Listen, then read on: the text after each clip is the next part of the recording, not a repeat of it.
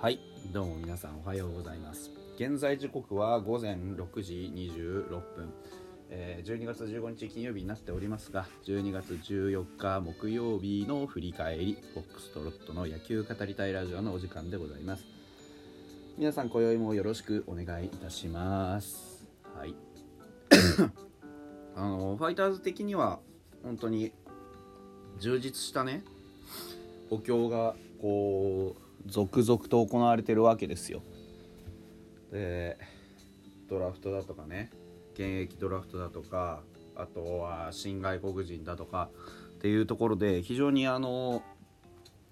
ね FA にも久々に参戦してで初めて投手を取ってなんていうのも含めると、まあ、かなりのこう額を注ぎ込んでね。しかもあのなんていうの本気の補強じゃない補強があるわけじゃないんですけどなんかこうやっぱり来年にかけるね球団の多いとどういうこうなんて言うんでしょうねどういうチームを作りたいのかっていうことがきちんとこう出てきているなっていう現れているなっていうのをすごく感じるわけですよね。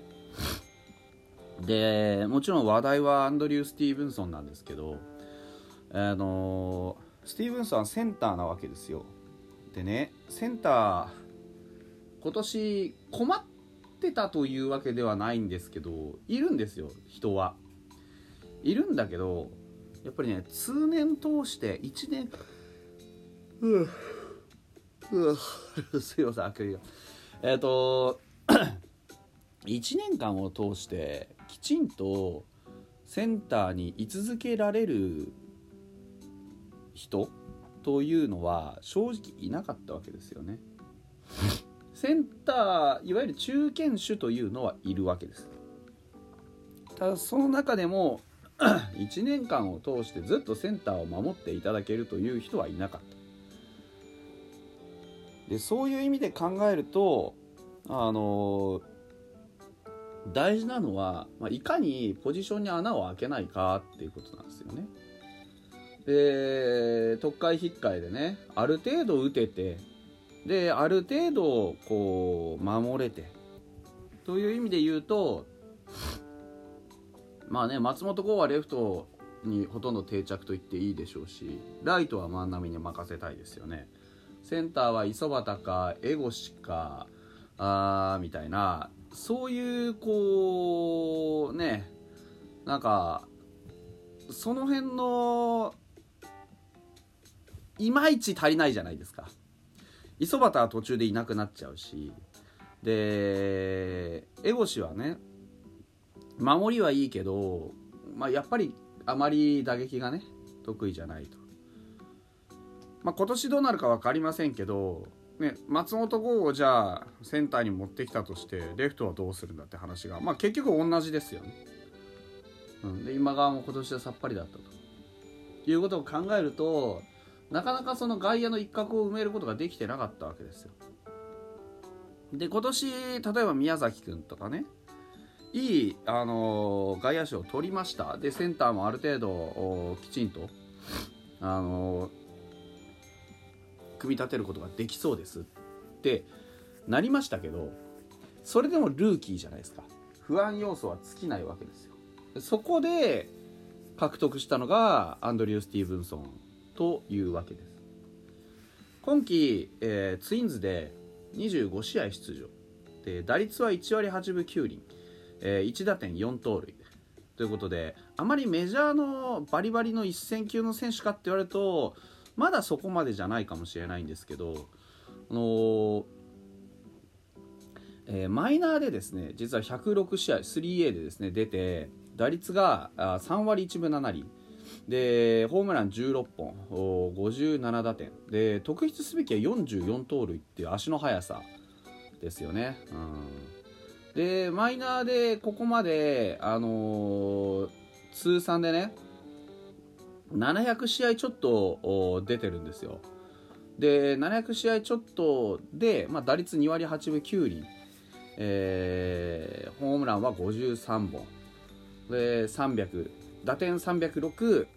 盗塁183ってことで今年はねかなり特筆すべき成績を残してるんです、うん、ですから、まあ、直近2年は実はマイナーで、あのー、2年連続16本塁打30盗塁以上をマークしているっていうことが、まあ、ネット、うん、記事に載っておりました。でねあのー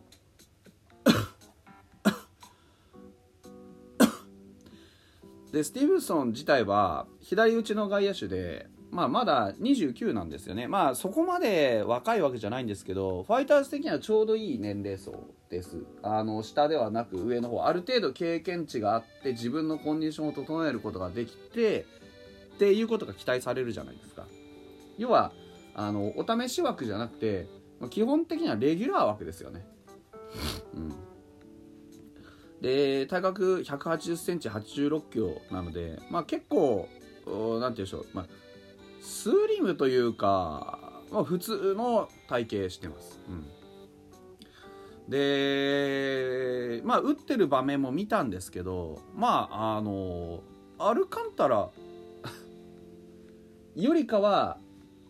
あなんてアルカンタラみたいなあのバットが途中で手から離れるタイプ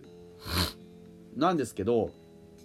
あの、その分しっかりバットとボールぶつけていくタイプで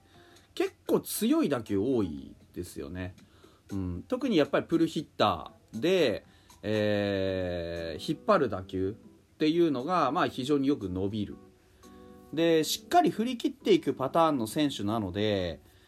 パッと見ですけど、まあ、打球が伸びますよねかなり、うん、で打球が伸びるのであればやっぱりライナー性の打球も増えていくでしょうしそうするとエスコンだと、まあ、あの当然フェンスを越えるということも考えられますし何よりあのヒットになりやすい。フライを上げるよりかはライナーを打ったりするタイプの選手。あれだけ強く触れてればゴロもまあ抜けやすいでしょうししっかりと、あのね、強制するんじゃなくって多分ね変化球対応とかも見ながら獲得してるとは思うんですよ。ギリギリまであのボール見て引きつけて打っていくタイプだと思うんですね。パッと見、うん、もちろんストレートに強いっていうのもあるでしょうけど、うん、だからすごく魅力的なね、あのバッターかなというふうに思います。でマイナーで16ホームランを2回ねここ2年で記録してるよっていうことを考えると、まあ、今ちょうどピークに来ている選手かなと思いますんでこれはこれまで取ってきたねあの若い外国人野手とは違ってきちんとあの戦力として取ってきて要はあの育成含みじゃないということは、まあ、まず間違いないのかなというふうに思います。監督は脚力があってセンターを守ることができてそれでいて一発もあるというのは本当に魅力的だねと。ファイターズの外野手外野陣にもいい刺激になるんじゃないか小技と力技を備えている選手選手ってあんまりいないでしょそうなんですよね。うん本当にそうなんですよ。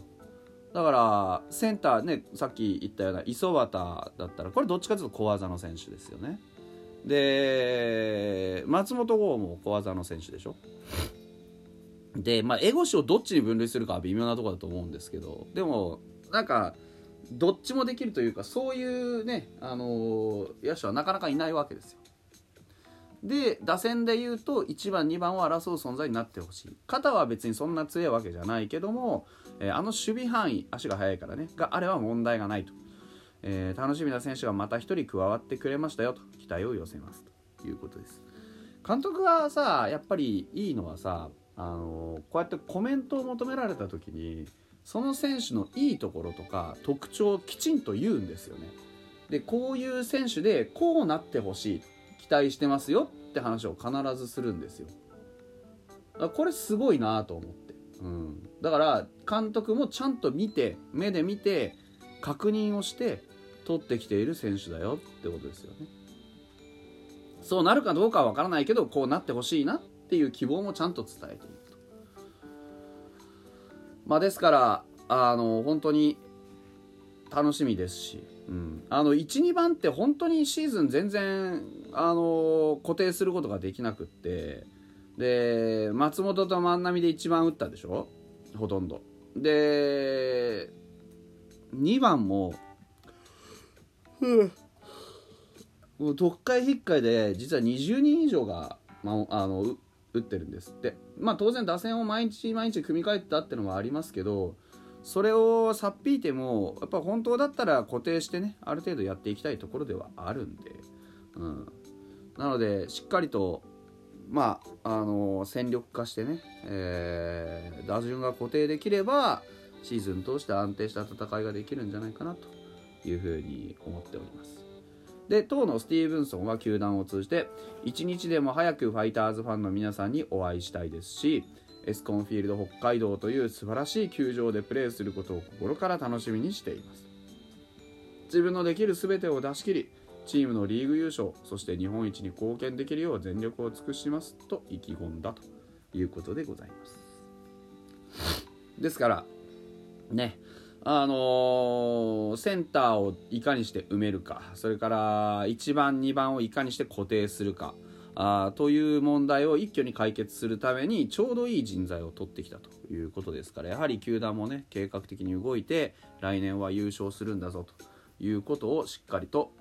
意識しているというわけでございます、えーようこそスティーブンソン選手よろしくお願いいたしますということで。